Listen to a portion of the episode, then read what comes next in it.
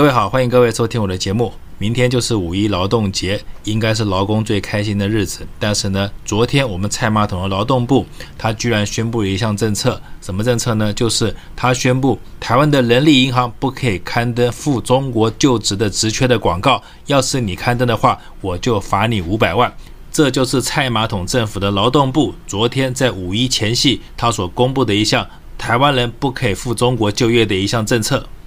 那昨天国民党的罗志强看到这个新闻以后，他就很感慨地说：“民进党蔡马桶，你这个党真的是彻底疯掉了，因为你既不让年轻人可以到对岸去找薪水比较高的工作，也不把台湾的就业环境搞好，一直就让台湾处于一个低薪的环境。这就是蔡马桶所领导的民进党政府在劳动节前夕给全台湾年轻人以及想要就业的人士一份劳动节最好的大礼吗？”其实罗志强，我可以告诉你，民进党这个党绝没有疯，他只有看到钱的时候才会疯。平常的时候，他为了想要捞钱，为了想要污钱，他可是想尽办法，用尽心思，他怎么可能疯呢？因此呢，他在定任何政策的时候，你都要看清他深层的意义，不要被他表面上的这些现象所迷惑。这话什么意思呢？其实很简单，你想嘛，今天什么样的人他会上人力银行找工作？是不是要么就是刚毕业的，要么讲难听一点，他就是没有什么能耐，或是他的工作不稳定，或是他没有什么技能，因此呢，他才常常需要换工作，常常需要上网去人力银行找工作。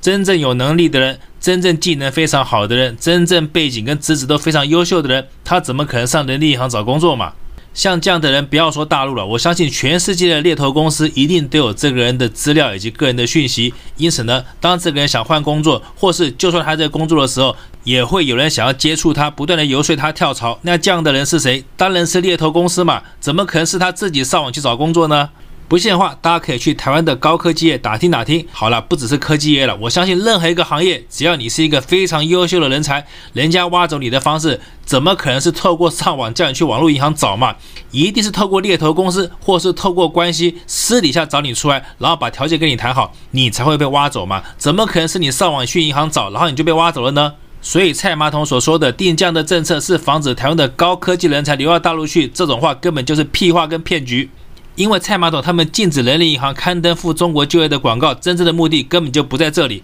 那是在哪里呢？我刚才前面已经说过了，今天会看人力银行找工作的是哪类人？是不是大部分都是刚毕业的，或是他的工作不稳定，以及本身并没有具备什么长处的一些人？那第二类的人，我们先不讨论，因为像这样的人，你既没什么长处，也没什么技能的话，除非你今天带钱到中国去投资，要不然你今天单枪匹马，你就以为你只要上网去人力银行随便找一个赴大陆工作的机会，你就可以在大陆安身立命，混得风生水起。你要是这么想的话，我可以给你保证，过不了多久，你一定立马打道回府，因为像你这样条件的人，大陆多了个去了，不需要从台湾补充。因此，蔡马桶他们定了这则禁令，真正想要针对的目标。就是刚从大学步出校园的学生，以及立足社会不久的年轻人。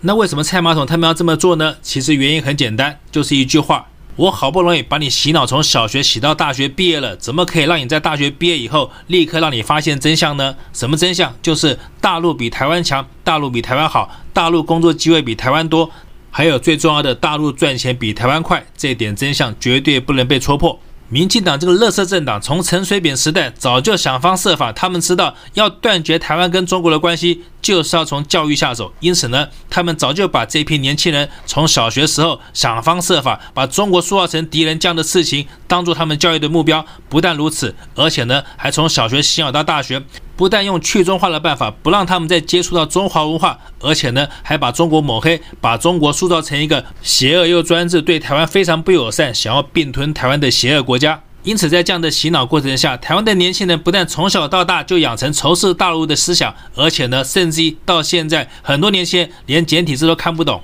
大家想嘛，一个连简体字都不认识的人，他怎么可能到大陆去发展？但是呢，就算这些人他们不适合去大陆发展，去大陆也根本找不到任何工作。可是呢，民进党他们也想方设法，就算是最基层的工作，他也不想让这些根本就没有用的台湾年轻人到大陆去找工作。为什么呢？因为民进党他们最怕的，其实就是怕这群年轻人到大陆以后去大开了眼界。我再说一次，他们最怕的就是这批年轻人到大陆以后去大开了眼界。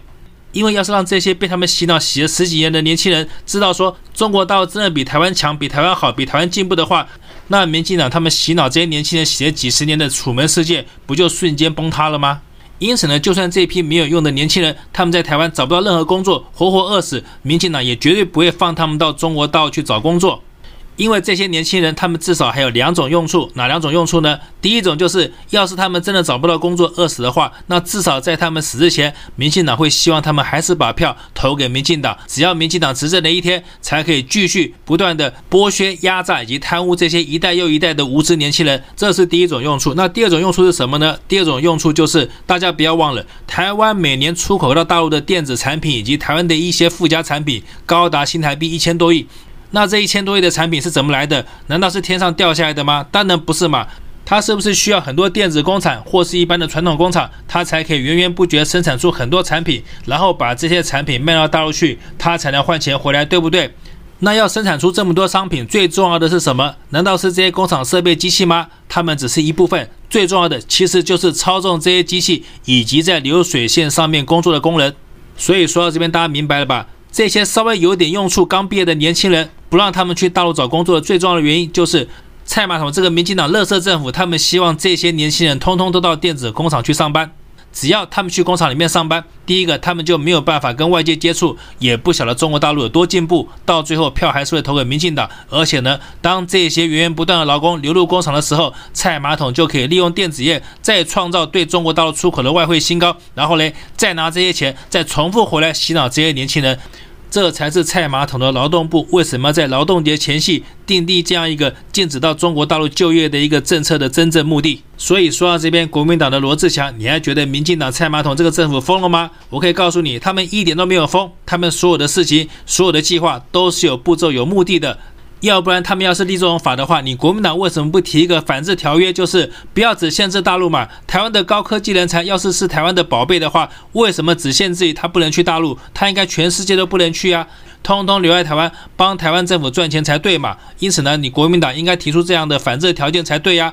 而不是只是骂他一句“这个党疯了”就完事了。最后呢，当我看到跟民进党有关的台湾黑道可以砸警察局，以及民进党的明代的亲戚都可以贩毒没事的新闻以后呢，我才蓦然发现，刚才我替前面我说的那些没有用年轻人，他们可能会饿死这样的想法，其实是多余的。为什么呢？因为他们根本不可能会饿死，只要他们在饿死之前想方设法的去加入民进党，拿到民进党的党证，就不会饿死了。民进党的党证多好用啊！不但可以加入黑道砸警察局，而且呢，连贩毒都没事。大家听清楚，贩毒都没事的话，请问怎么会饿死呢？那是多么大的一笔生意啊！所以媒体说什么贩毒是踩到菜马桶的底线，我可以告诉各位，贩毒才不是菜马桶的底线，而是你贩毒以后钱没有分他，那才是踩到他的底线。